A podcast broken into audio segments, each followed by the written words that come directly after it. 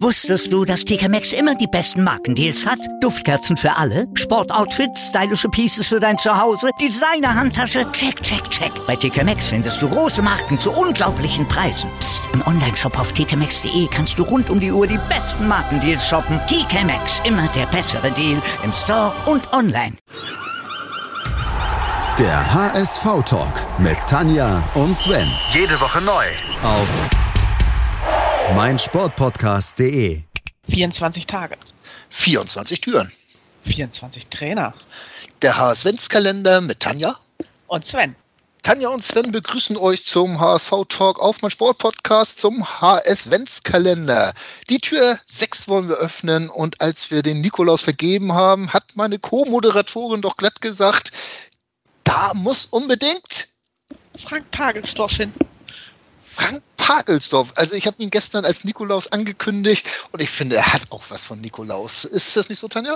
Ja, so ein gemütlicher. Ich hätte beinahe gesagt Tanzbär, aber ich glaube, getanzt hat er gar nicht so viel. Aber, Aber nee, ja, einfach so ein Kuscheltyp. Mein Lieblingstrainer. Dein Lieblingstrainer, das hast du mir äh, nach der letzten Folge gesagt. Und wieso ist gerade Pagelsdorf dein Lieblingstrainer? Äh, das ist schwer zu erklären, aber eigentlich, weil der Fußball unter Frank Pagelsdorf saugeil war. Also das ging nur in eine Richtung und zwar nach vorne. Also Abwehr war Hühnerhaufen, Sperrangel weit offen. Aber die haben Tore geschossen, wie bekloppt. Ich sag nur 4 zu 4 gegen Juve. Ja, dieses Spiel, dieses, dieses Jahrhundertspiel, obwohl das Jahrhundertspiel ein ganz anderes war, ähm, wo, wo sich wirklich noch viele dran erinnern, gerade der, der mittelalten HSV-Fans, wollen wir sie mal nennen, ne? Danke. Juventus Turin, ja, muss, muss man sagen, also unser einer, die sagen mir, das 5 zu 1 gegen Real Madrid 1980 war das Jahrhundertspiel, das war auch äh, nochmal eine Okay. Schippe drauf. Ähm, oder das 3 zu 0 gegen Atletico Madrid 1977. Egal, ich könnte noch weiter, nein, aber das war auch eins dieser Spiele, wo man sich die Augen gerieben hat und gesagt hat, passiert das gerade, ne? Ja, und vor allen Dingen, es war ja wirklich auch eines der ersten, oder eigentlich das erste große Spiel im neuen Volksparkstadion. Und diese Stimmung, wie das dann so alles explodierte beim Ausgleich und vor allen Dingen beim Führungstreffer durch Nico Kovac. Also der Hammer, Gänsehaut pur. Und das ist genau das, was ich mit Frank Pagelsdorf verbinde. Das, deswegen ist er mein Lieblingstrainer. Und äh, Pagelsdorf hat ja so, so eine Mischung an Spielern gehabt, würde ich das mal nennen. Er hat so ein paar Hochkaräter dabei gehabt, so, so, so Leuchteffekte wie Cardoso oder äh, Nico Kovac, der ja auch schon relativ stark war, danach zu Bayern gegangen ist, weil er beim HSV so stark gespielt hat. Ähm, die beiden haben wir im Mittelfeld so toll zusammengespielt. Äh, Butt war Torwart und so weiter. Aber dann gab es auch diese ich will sie mal grauen Mäuse nennen, so, so wie ein Roy Preger, äh, der unter ihm viel gespielt hat. Äh, war das so die, diese Umbruchzeit eigentlich, ne? Von, vom, von den grauen 90er, die wir auch schon beschrieben haben, zu, den, zu dieser Aufbruchsstimmung äh, im neuen Stadion. Ja, also ich meine, das äh, die erste Amtshandlung von Frank Pagelsdorf als HSV-Trainer war ja eigentlich, Richie Golds abzusägen und Hans-Jörg Butt dahin zu setzen au- und zur Nu- Nummer 1 zu machen. Das war ja sowas von ein Signal, so, ja, jetzt lassen wir mal die 90er hinter uns, nehmen wir die letzte verbliebene Ikone, den Richie Golds, weg und setzen da eine neue Ikone hin. Und das war dann Hans-Jörg Butt. Butt, butt, butt, butt, butt, butt. Äh, natürlich, die Elfer, die hat jeder im Kopf. Äh, das, das Butt, ich weiß nicht, wie viel waren das insgesamt, 23 oder 18, ich, ich habe keine Ahnung, Elfmeter gesch- verwandelt hatte. Ähm, das war natürlich etwas Einmaliges damals. Aber es, es passt in diese Zeit. Der Ja. HSV, der ist aus diesem ja, Dornröschenschlaf so ein bisschen erwacht. Den, Genau. den grauen 90ern. Äh, es ging ein Licht auf. Und das war unter Pagelsdorf. Auch wenn er natürlich schon vorher da war, war er 97 schon da und hat ja diese, diese Entwicklung hin zum neuen Stadion, zum, zum neuen HSV eigentlich begleitet. Ja. Was auch übrigens bemerkenswert ist, ist, was auch für den Offensivfußball von Frank Pagelsdorf spricht. Der letzte HSV äh, bundesligaweit, Torschützenkönig war in der Zeit von Frank Pagelsdorf, nämlich Sergei Barbares.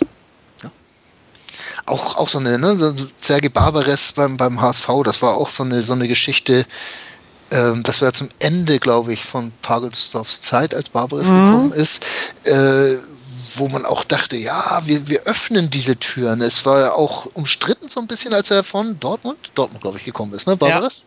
Ähm, war so ein bisschen umstritten, man hat nicht gleich den Heilsbringer in ihm gesehen, aber der hat sich dann ja auch beim HSV relativ stark eingebracht, muss man ganz ehrlich sagen. Und man, man nimmt ihn auch so ein bisschen ab, dass ihm der HSV nicht ganz egal ist. Nö. Deswegen hat er sich auch irgendwann nochmal tatsächlich in Aufsichtsrat wählen lassen. Ja. wer, wer saß da nicht? Wer saß da nicht? Ähm, auch ein Barbares saß mal da. Das war vielleicht seine zweitbeste Entscheidung. Aber äh, rückholen können wir ja auch, egal in welcher Funktion. Das wissen wir. Äh, wir haben nie Frank Pagelsdorf zurückgeholt. Ja, das ärgert mich bis heute. Ernsthaft, wir holen Labadia zurück, aber Pagelsdorf nicht. Also wirklich. Zweimal bei Rostock und zweimal beim Al-Nasser Sportsclub, aber nicht zweimal beim HSV. Nee. Und dabei ist er tatsächlich irgendwie nach der Ära Ernst Happel hat, glaube ich, kein HSV-Trainer so lange durchgehalten wie Frank Pagelsdorf. ich kann es dir jetzt gar nicht genau sagen. Ich habe das nicht recherchiert, wenn ich ganz ehrlich bin. Aber man, da gibt es irgendwo eine Auflistung, aber ist auch vollkommen egal. Auf jeden Fall äh, ist Pagelsdorf jemand gewesen, der den HSV wirklich geprägt hat. Ja. Und, und auch in, in, diese, in diese Neuzeit, in diese Zeit äh, Hoffmann-Bayersdorfer dann irgendwie reingeführt hat, die dann ja eigentlich unter anderen Trainern dann äh, richtig ins Laufen gekommen ist, nach ihm. Aber dieses Juventus-Spiel. Vor allem, ich finde ja immer so witzig, es redet jeder über dieses 4 zu 4 in Hamburg. Und kaum einer erinnert sich noch an das 2 zu 1, glaube ich, ne? In Turin. 3 zu 1. 3 zu 1. Jochen Kienz. Ich sag nur, Jochen Kienz treibt Sidan, der, der ja sonst immer beherrscht war. Sidan war Immer. immer, beherrscht. Ähm, treibt ihn dazu, äh, vom Platz zu fliegen, weil er ihm so auf den Füßen gestanden hat, dass Sidan keinen Bock mehr auf Fußball hatte. Der, ich glaube, das war so ein Tag, da hätte Zinedine Sidan seine Schuhe an den Nagel hängen können. Clarence Seedorf ist damals auch noch, glaube ich, vom Platz geflogen. Also irgendwie waren die bei Juve dann nur noch zu neunt und wir haben das ganz locker mit 3 zu 1 gewonnen. Und sind trotzdem nicht weitergekommen. Hm. Weil wir gegen La Coruña verdingst haben da. Ja. Man sagt so. E Hey, wir waren egal. in der Champions League. So. Wir waren in der Champions League und wir waren dabei. Ja. Immerhin auch was. Ja. Das können jüngere HSV-Fans nicht von sich behaupten, dass sie sowas mal erlebt hätten.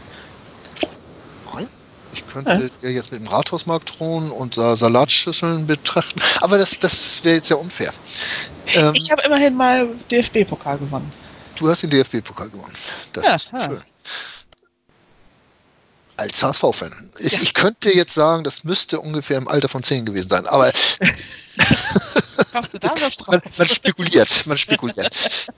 äh, ja, so ist das. Frank Pagelsdorf. Müssen wir noch über Frank Pagelsdorf noch irgendwas sagen? Wie, wie war sein Ende?